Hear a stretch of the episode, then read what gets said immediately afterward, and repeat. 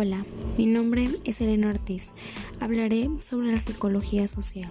La psicología social es el estudio científico de la manera en que los individuos piensan y sienten. El nacimiento de la psicología social fue en 1880 a 1920.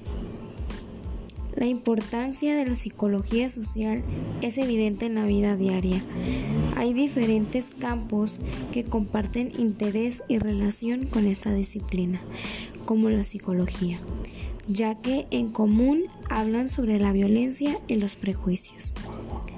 La psicología social y el sentido común. Pueden parecer que con el tiempo el sentido común explica muchos hallazgos de la psicología social. El problema es distinguir el hecho basado en el sentido común.